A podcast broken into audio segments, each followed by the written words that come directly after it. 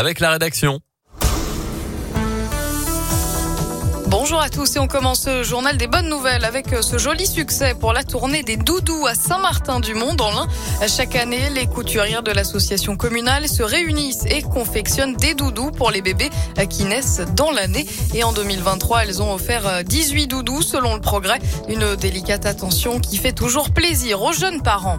En bref, avis aux fans de musique, voici deux dates à mettre dans votre agenda. Le 7 mars à 11h, nous connaîtrons la programmation du festival festival Les Nuits de Fourvière à Lyon et la billetterie ouvrira le 13 mars à midi.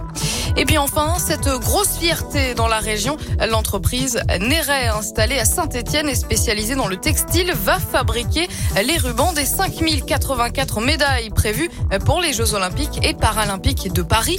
Des rubans bleus pour les JO et des rubans rouges pour les Jeux Paralympiques. On rappelle pardon que le visuel de ces médailles a été dévoilé la semaine dernière et qu'elles vont donc toutes comporter un morceau de 18 grammes d'un monument emblématique de notre capitale française, la Tour Eiffel, des morceaux qui ont en fait été récupérés lors de ces récentes rénovations.